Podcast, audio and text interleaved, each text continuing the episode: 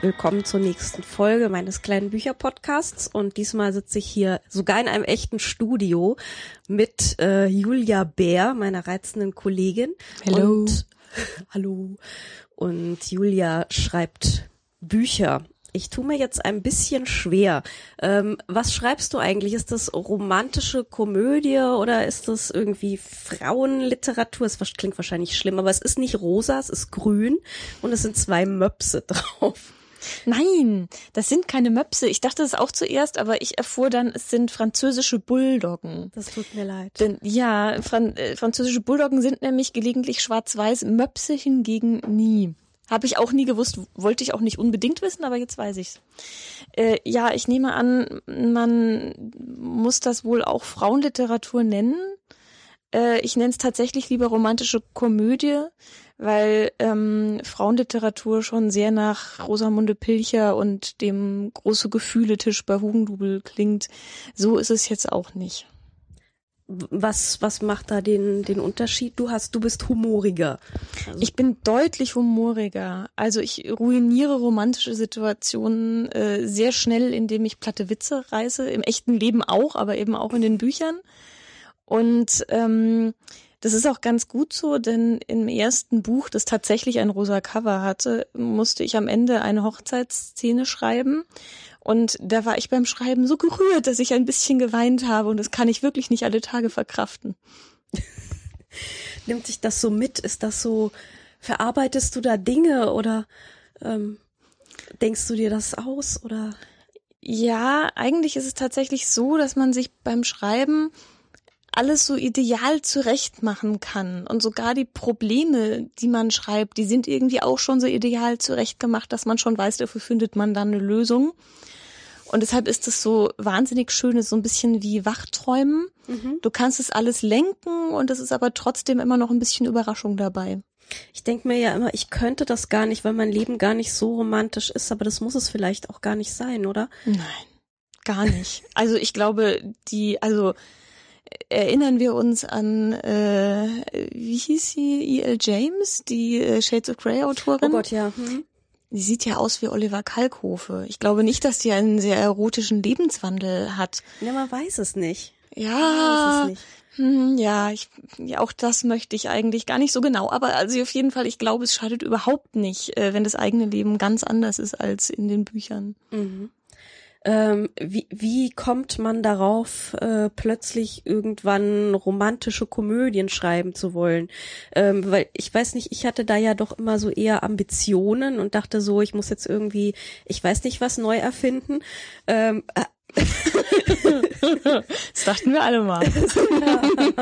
Und dann hatten, verloren wir diese Illusion. Nee, ähm, wie, wie kam es dazu? Ist, ist dir das irgendwie mal so rausgeplumpst oder hast du dich hingesetzt und hast gedacht, da ist ein Markt oder so? Nie wieder noch. Also eigentlich wollte ich nie ein Buch schreiben, weil ich schon mit sehr langen Artikeln Schwierigkeiten hatte. So alles über, sagen wir mal, 15.000 Zeichen hat eigentlich meine Konzentrationsspanne überschritten. Mhm. Und dann kam aber irgendwann ein äh, sehr lieber Kollege von mir, Christian Böhm, der hatte vorher Regionalkrimis geschrieben, die auch äh, mehr witzig als spannend waren, muss man sagen. Und äh, sagte, er würde jetzt gerne einen Frauenroman schreiben, aber er verstehe leider nichts von Frauen.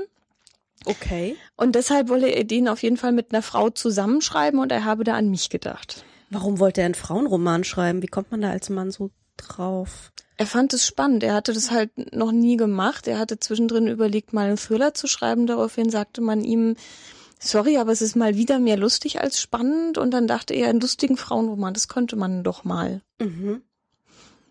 Und so bist du da halt als, als äh, Consultant mehr oder minder reingerutscht. Ja, und das war auch ganz gut so, denn Christian versteht wirklich nichts von Frauen. Also vielleicht hat sich inzwischen geändert. Ich möchte da überhaupt nicht. Er ist jetzt auch glücklich verheiratet und alles, aber ähm, seine erste Idee war, wir schreiben aus der Perspektive einer eines Callgirls, das die Männer umbringt, eine lustige Frauenkomödie. Das ist schwierig. Schwierig. Hm.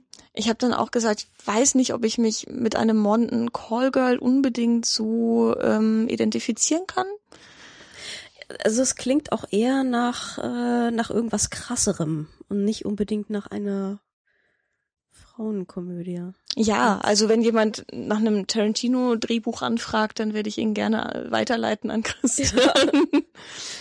Äh, wir haben uns dann geeinigt auf eine ganz äh, manierliche Geschichte von einem Paar. Sie möchte gerne heiraten, er noch nicht so unbedingt, aber irgendwann dann doch. Aber dann möchte ihr Vater das nicht, dass die heiraten. Und dann taucht seine Ex-Freundin auf und kam uns dabei auch überhaupt nicht groß in die Quere, weil wir immer abwechselnd geschrieben haben. Also wir saßen nicht so gemeinsam vorm Bildschirm, sondern er hat aus Sicht des Mannes geschrieben und dann ich aus Sicht der Frau und dann wieder er und so äh, führt sich die Geschichte immer weiter. Aber ihr habt euch vorher irgendwie einen Plan gemacht, mit dem ihr dann zusammen so durch das Buch marschiert seid. Genau, der war eher grob. Ähm, das heißt, es gab es durchaus manchmal so Überraschungen, dass er mir sein Kapitel geschickt hat und am Ende des Kapitels waren dann die Hauptfiguren zur falschen Zeit am falschen Ort in Italien mit vertauschten Koffern.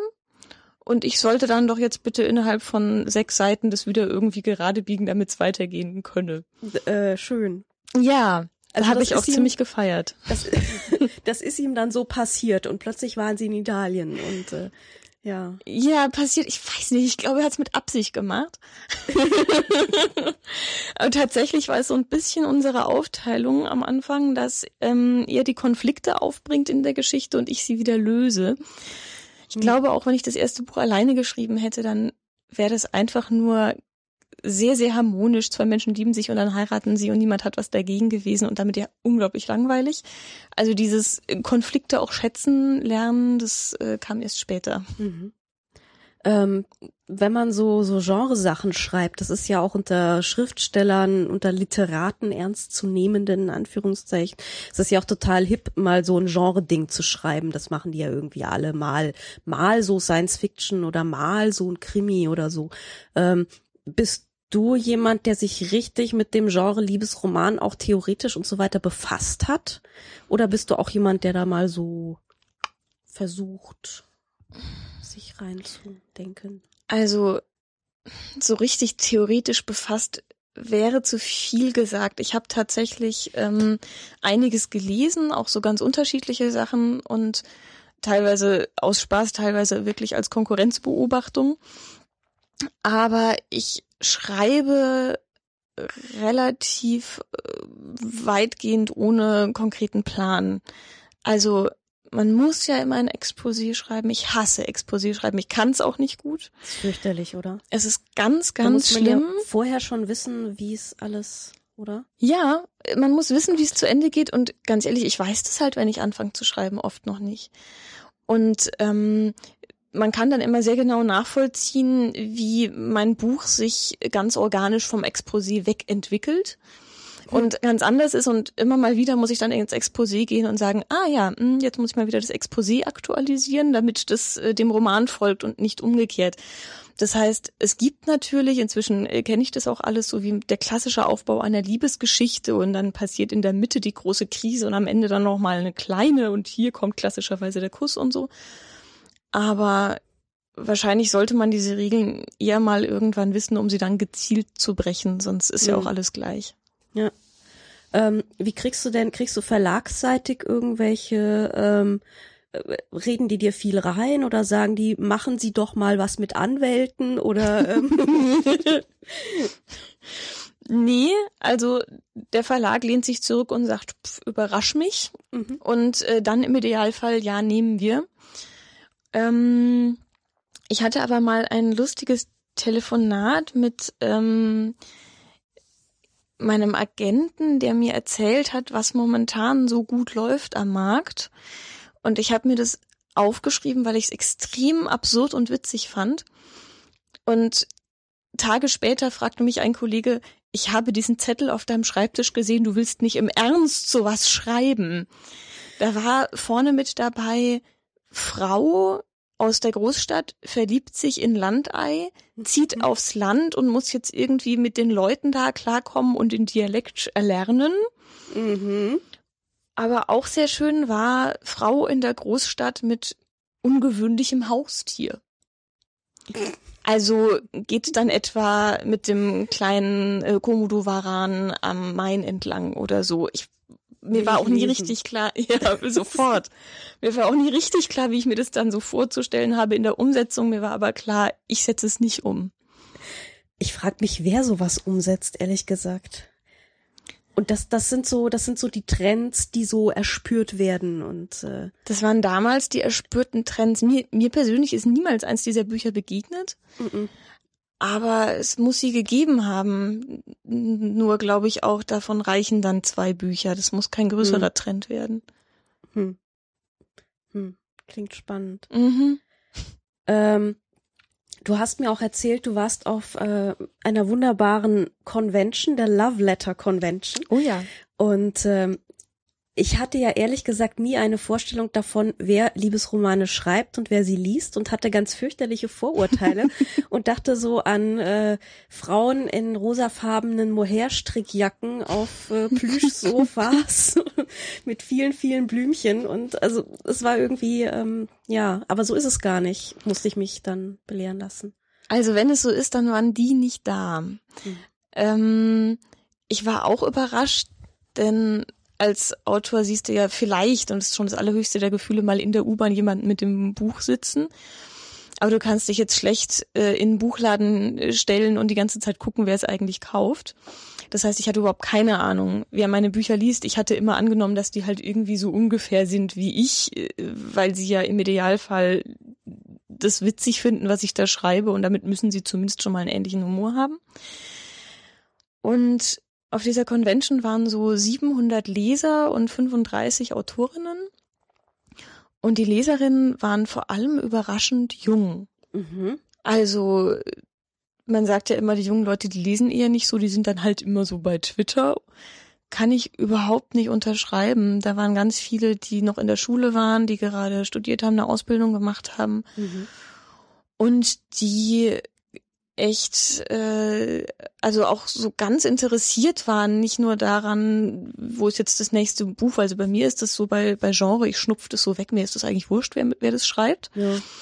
Aber ähm, die interessieren sich wirklich und wollen auch wissen, was so hinter den Geschichten steckt und lesen wahnsinnig viel. Mhm. Lesen die ähm, Papier oder elektronisch oder ganz unterschiedlich? Viel Papier, habe ich den Eindruck. Also das, also klar, manche haben schon gesagt, sie haben auch einen Reader zu Hause, aber die Bücher, die sie wirklich mögen, die kaufen sie sich dann manchmal nochmal extra als Buch, mhm.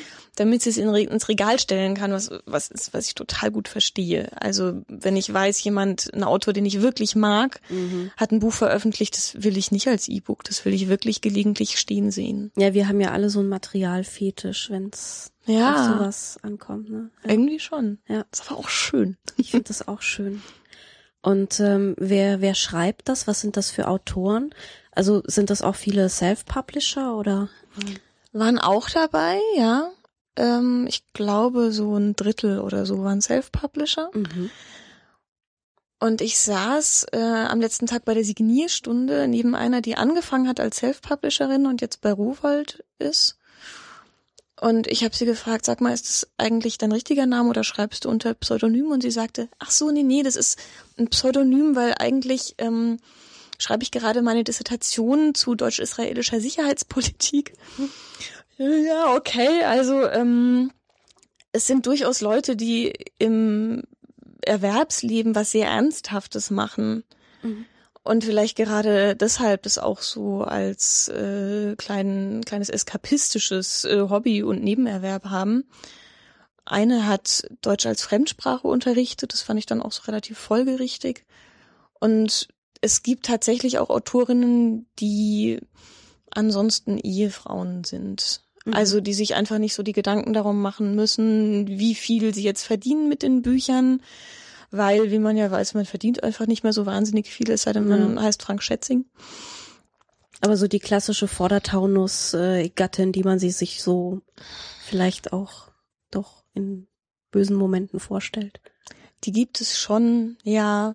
Wobei natürlich auch die Vordertaunus-Gattin echt äh, ganz cool und witzig sein kann. Nur mhm denkt man halt nicht, dass jemand, der sagt, ach, das ist egal, ziehe ich zu meinem Mann in den Vordertaunus, der verdient ja gut und dann schreibe ich so ein bisschen Bücher. Das klingt jetzt schlimmer, als es dann am Ende sein kann. Mhm. Ähm, du hast die beiden französischen Bulldoggen hier auch liegen. Jawohl. Genau, als Objektfetisch. ja, lies doch mal ein Stück vor. Ja, sehr gerne. Ich habe übrigens, das weißt du ja noch gar nicht, ich habe beschlossen, du liest äh, äh, die äh, Stimme der Mutter. Okay. Ja, pardon. Ich hatte kleine Schwester hatte ich nicht da. ich krieg das hin. Ja, dauert auch noch ein bisschen. Ich lese erst jetzt mal ungefähr zwei Seiten so, dann ist dein Einsatz. Du musst okay. jetzt also sehr aufmerksam sein, damit du ihn nicht verpasst, weil ich sonst ganz schlimm weine. Also, ähm, es geht an der Stelle in der Geschichte darum, dass die Hauptfigur Viola sich ein bisschen verknallt hat in den äh, Kurzzeitfreund ihrer besten Freundin die sind schon wieder getrennt, aber sie möchte jetzt die Freundin auch nicht nach dem Typen fragen, weil es ihr peinlich ist. Sie weiß aber, die haben sich online kennengelernt bei äh, einer Dating-Plattform und ähm, denkt sich, ich gehe da jetzt einfach online und finde diesen Typen und schreibe mir dann so lange mit dem, bis der irgendwas schreibt, was ihn völlig äh, disqualifiziert. Also was man so schreiben könnte, ich äh, quäle nachts kleine Katzen oder ich wähle die FDP oder so. Mhm.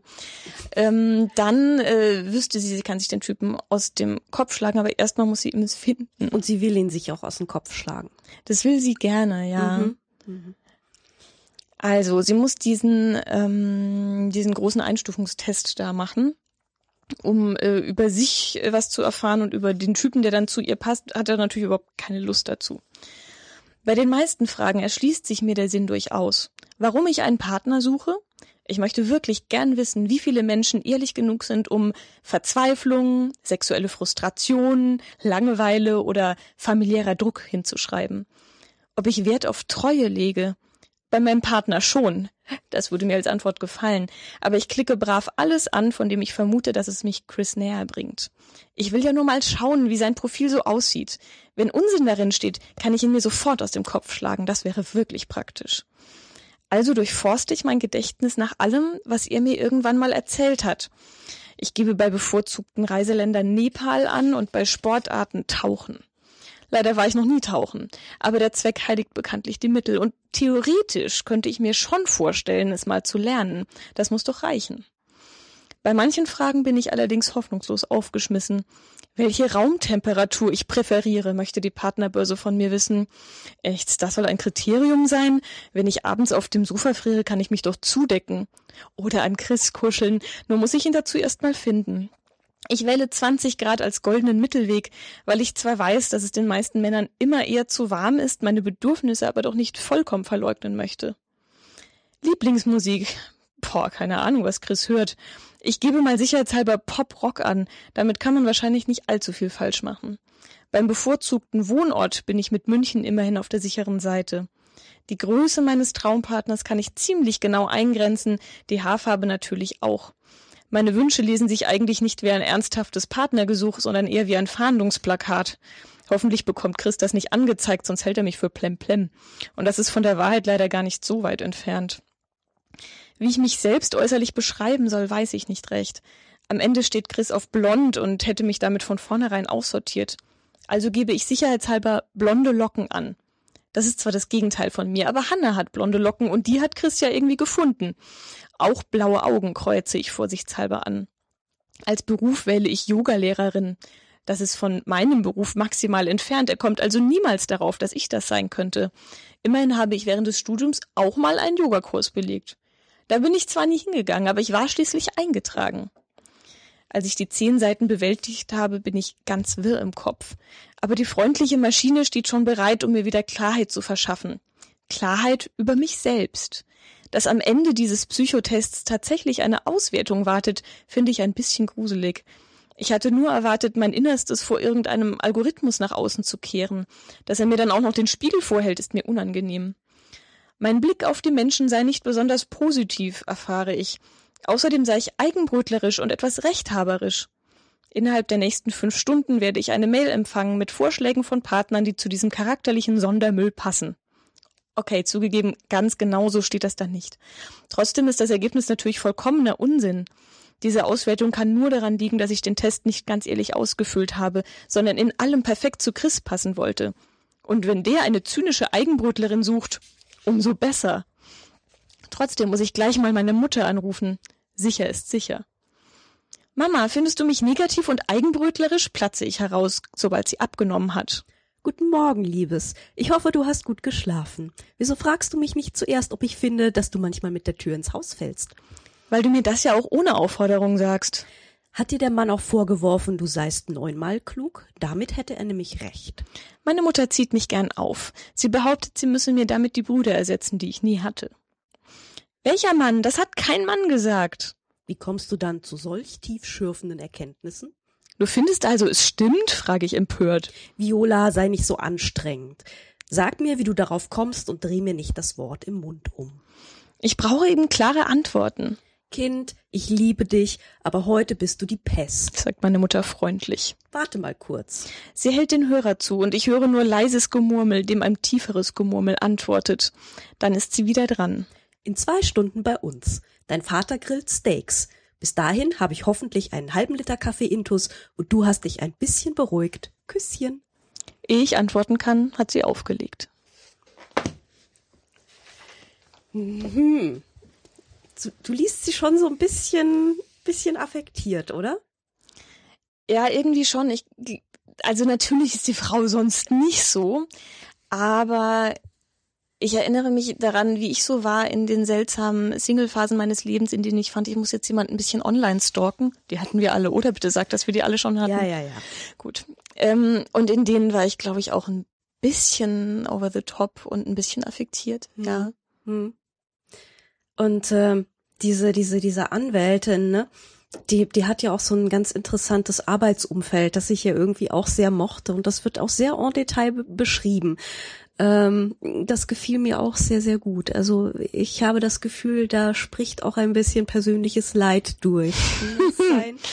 ja, ja, ein bisschen. Also äh, ich habe nie als Anwältin gearbeitet, aber ich hatte tatsächlich auch mal einen sehr unerfreulichen Chef, der dem im Buch nicht ganz unähnlich ist. Mhm. Tatsächlich war es dann irgendwann so, dass ich schon wusste, ich werde dieses Buch schreiben oder ich habe gerade schon an dem Buch geschrieben, wo dieser Chef vorkam und ab da war es so, dass immer, wenn er irgendwas Unmögliches gesagt hat, ich den Raum verlassen habe und gedacht habe, geil, schreibe ich alles ins Buch. Was natürlich äh, psychohygienisch super ist. Ich habe ja. mich überhaupt nicht mehr aufgeregt, ich war nicht mehr sauer, ich war nicht mehr traurig, es war einfach nur, komm, gib mir mehr davon. Okay, ja, das ist natürlich auch eine Art, damit äh, umzugehen. Ja. Ja, ja. Ähm, Gibt es denn ähm, Liebesromane im Zuge deiner Recherche, äh, die du empfehlen kannst, die du richtig gut fandest? Was ich mal, ich habe nicht viel äh, von diesen rosa Büchern gelesen, muss ich zugeben. Ich habe mich irgendwann mal an Susanne Fröhlich gewagt mhm. und fand das sehr, sehr anstrengend.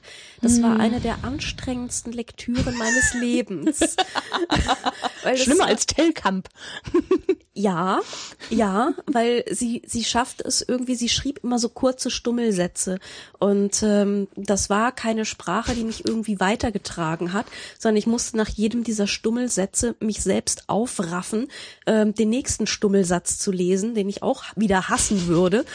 Und ähm, ich habe mich dann so durch dieses Buch selbst motivieren müssen und das war wirklich, wirklich anstrengend. Das ist womöglich so eine Sicherheitssprache, damit auch die dümmsten Frauen das verstehen. Ja, ich fürchte das auch. Ja. Hm. Ich glaube, man muss sehr, sehr langsam denken und sehr langsam lesen. Dann funktioniert das, glaube ich. Ja, nee, ich muss sagen, also ich habe äh, von ihr ein Buch gelesen, war aber auch nicht so mein Fall. Es gibt zwei, die ich ganz gerne mag. Einmal Ildiko von Kürti. Mhm. Wobei das Neueste, das habe ich gelesen, das ist schon sehr zartbitter. Mehr mhm. bitter als zart. Mhm. Also das ist dann, da ist mit romantischer Komödie nicht mehr so viel. Aber es ist trotzdem ein gutes Buch, die kann einfach schreiben.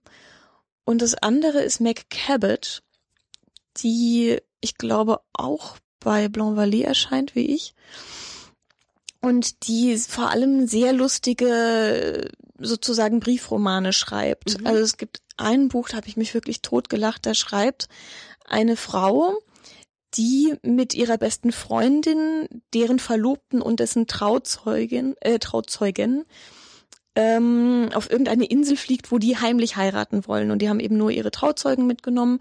Und sie fängt im Flugzeug an zu schreiben oder am Gate in dieses Tagebuch und sagt, ich schreibe jetzt über diesen Trip mit und dann werde ich das dem Brautpaar schenken danach, damit die sich freuen.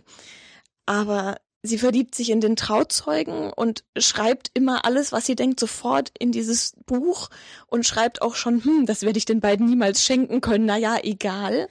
Es verselbstständigt sich so und dazwischen sind dann Nachrichten, die sie sich mit ihrer Freundin schreibt, die wissen will, warum sie sich so komisch verhält und so. Und es ist wirklich sehr, sehr lustig und man fühlt sich auch nicht die ganze Zeit äh, für dumm verkauft. Ja, ich glaube, das ist wichtig, ne? Das ist so, Mhm. so irgendwie doch so ein bisschen auch sprachlich oder so nicht ganz so basic ist. Ja, mir ist es auch total wichtig, dass ich keinen Lektor habe, der sagt, boah, ganz ehrlich, Mädchen, Cerberus, es versteht keiner das Wort. Ach so, ja. Mhm, sondern ich benutze manchmal wirklich so absichtlich ein bisschen kompliziertere Sachen und denke mir, gucken, ob die drin bleiben. Die bleiben alle drin. Super. Ja, ist echt ja, schön. Ja. ähm, aber das ist jetzt was, wo du, wo du, dass du relativ locker so runterschreibst, aber wo du dich auch nicht verstellen musst dabei, oder?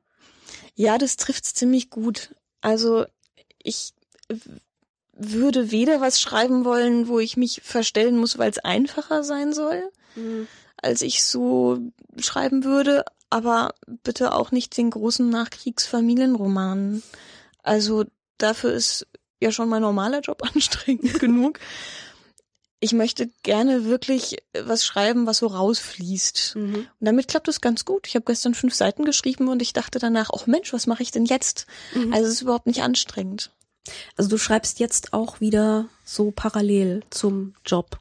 Ich Ja, bewundere das, muss ich sagen. mm, bewundere das nicht zu früh, denn das war gestern der erste Tag, seit ich ähm, in Vollzeit äh, arbeite und nicht mehr ganz frei, an dem ich wirklich geschrieben habe. Also mein aktuelles Projekt liegt jetzt schon eine ganze Weile. Jetzt hat der Verlag beschlossen, dass er es kauft. Und mein Agent hat gesagt, prima, die Frau Berg kann das im Dezember abgeben. Und ich sagte, was? Ja gut. Also ich muss jetzt und äh, wie so oft, wenn man muss, geht's. Ja. Schreibst du dann äh, am Wochenende oder hast du irgendwelche festen Zeiten oder wie nimmst du dir das jetzt so vor? Ich hatte mal die Idee, dass wenn ich dann nach Hause komme und eine Kleinigkeit gegessen habe, ich mich noch mal hinsetzen würde. Tolle Idee. Ich lache da heute sehr drüber. Das war natürlich völliger Schwachsinn.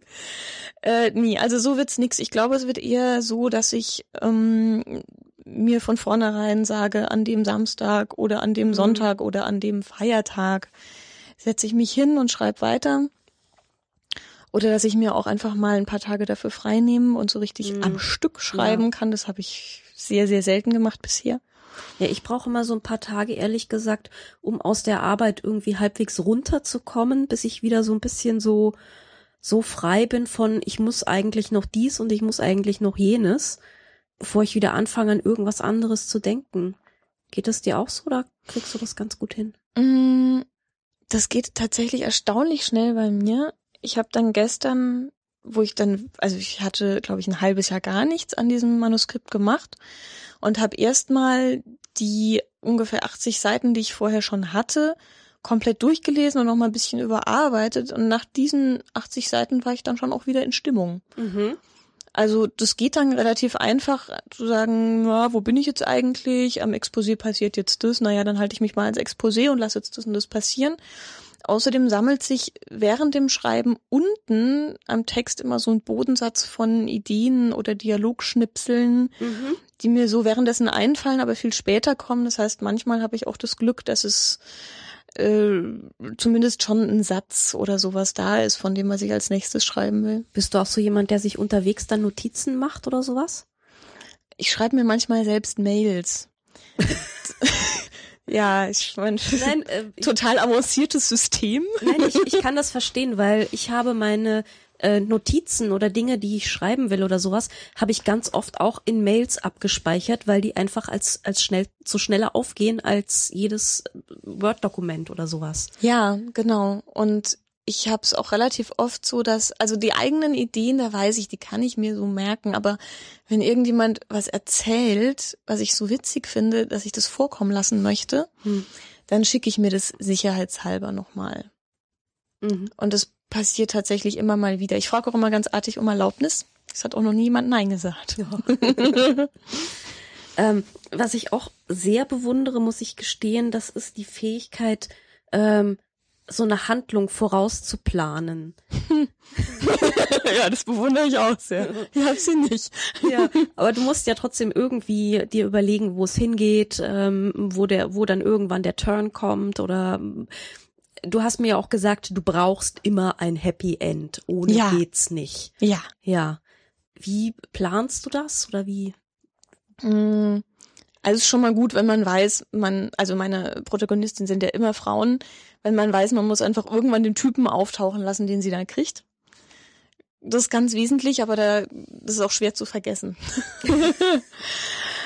ich habe normalerweise am Anfang der Geschichte weiß ich eigentlich nur, was die Frau beruflich macht. Mhm.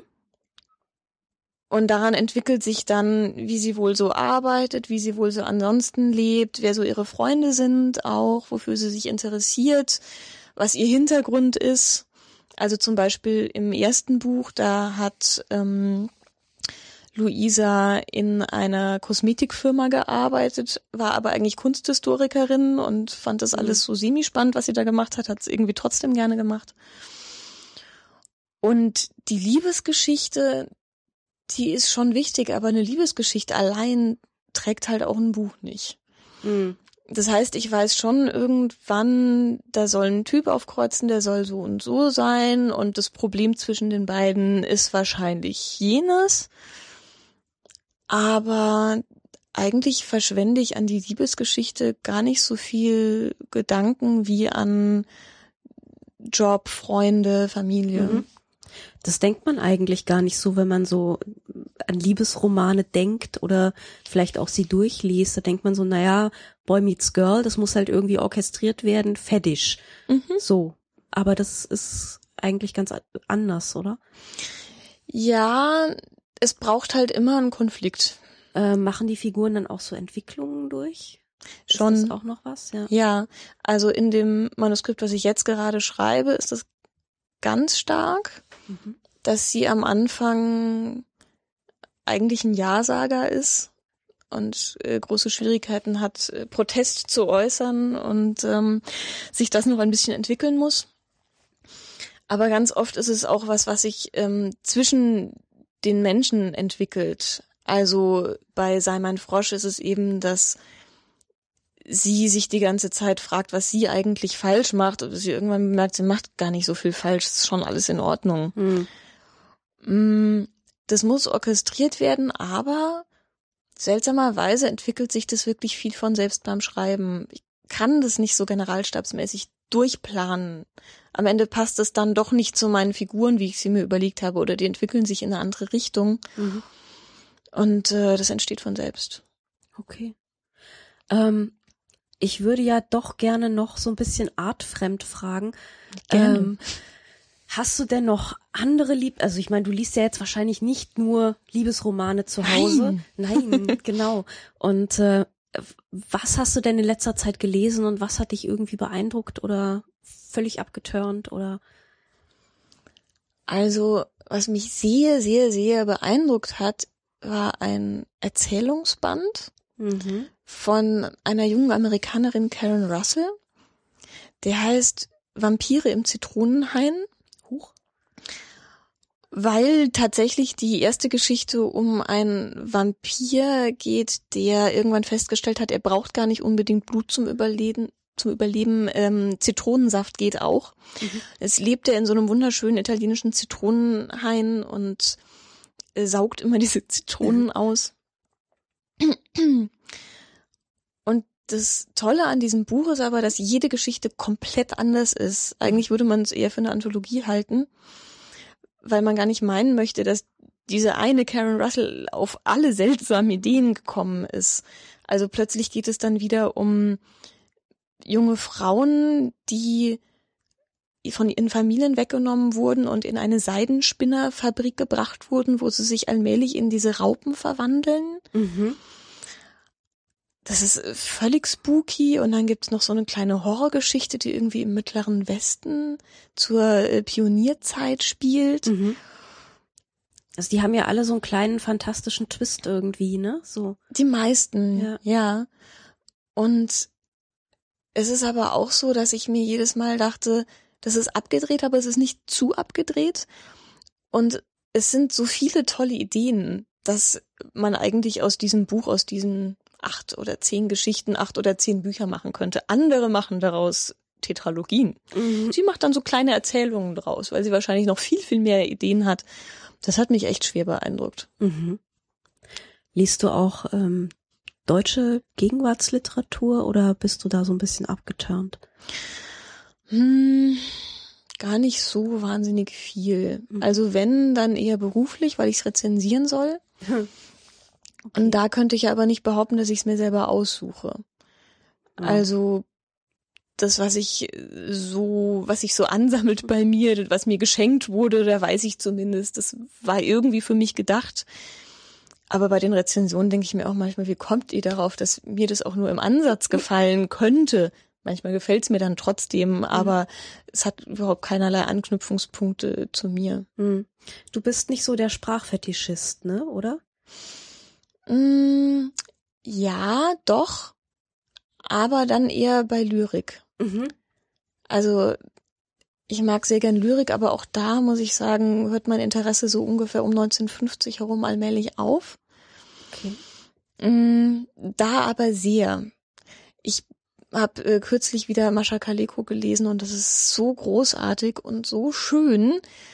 Und bei moderner Lyrik sitze ich oft da und denke, ja, nie. Ich möchte jetzt einfach nicht, dass es auf dem Parkplatz von McDonalds spielt. Das tut mein Leben schon, das reicht. Mhm. Also du bist schon ähm, bisschen Eskapismus mit Ansage. Ja, Ja. ich fürchte schon. Ja. Hm. Was Auch ich ja auch um- nicht schlimm finde oder so. Auch im Fernsehgeschmack schlägt sich das dann doch relativ deutlich nieder. Ich kann auch überhaupt keine Sachen, also schon Edgar Wallace ist mir eigentlich zu spannend, wenn ich mal ehrlich bin. Ich fürchte mich da sehr. Neulich habe ich ein Buch gelesen, das fand ich eigentlich sehr toll, die Frau des, des Zeitreisenden. Mhm. Und am Anfang dachte ich, äh, okay, er reist durch die Zeit und sie lieben sich, haha, langweilig. Dann war das ein super Buch. Und dann stirbt der Mann eigentlich 100 Seiten lang. Und ich habe so gelitten. Ich fand es so schlimm. Ich dachte, Moment, aber wenn es jetzt noch 100 Seiten dauert, dann stirbt er bestimmt nicht. Denn sie kann ihn doch nicht einfach 100 Seiten lang sterben lassen. Das wäre doch seltsam. Ja, und er stirbt natürlich trotzdem. Mhm. Und ich, ich habe das morgens vor der Arbeit zu Ende gelesen. Ich Und- glaube, Fritjof sagte, du hattest deinen Fototermin. Ja, genau. Ich hatte just an dem Tag auch noch einen Fototermin und Was habe mich sehr getröstet hat, weil Ja. ich war nämlich total krank, gebr- bebrillt und verstrubbelt und werde jetzt so auf ewig in diesem Redaktionsbuch äh, Buch so ja, erscheinen. und ich Ja. sie verheult aus auf dem Bild, weil ich morgens so geheult habe, weil das Buch so traurig ausgegangen ist. Ja. Und das ist was, das möchte ich ehrlich gesagt auch meinen Leserinnen echt nicht antun. Also wenn das irgendwie so als fluffige, fröhliche Liebesgeschichte beginnt, dann darf das halt auch einfach nicht damit, damit enden, dass der stirbt. Sehe ich überhaupt nicht ein. Beginnt das so fluffig? Ja, schon. Ja, ja. Gott. Also so ab der Hälfte bekommt man dann mal so Andeutungen, dass das womöglich, äh, dass der womöglich nicht im hohen Alter eines natürlichen Todes stirbt. Aber auch da dachte ich mir, na ja, also, aber das ist doch eine fröhliche Liebesgeschichte. Naja, nein, doch Das nicht. ist das, das Nicht-Happy End, was du dir niemals erlauben würdest. Mm, Es ist nicht nur, dass ich es mir nicht erlauben würde, sondern ich habe bei den Büchern die Möglichkeit, alles so sein zu lassen, wie ich es will. Und ich will natürlich, dass die netten Menschen glücklich sind. Und im echten Leben kann ich dafür nicht immer sorgen, aber in den Büchern, und da mache ich das dann auch. Das ist ein wunderbares Schlusswort. Dankeschön. Sehr gerne.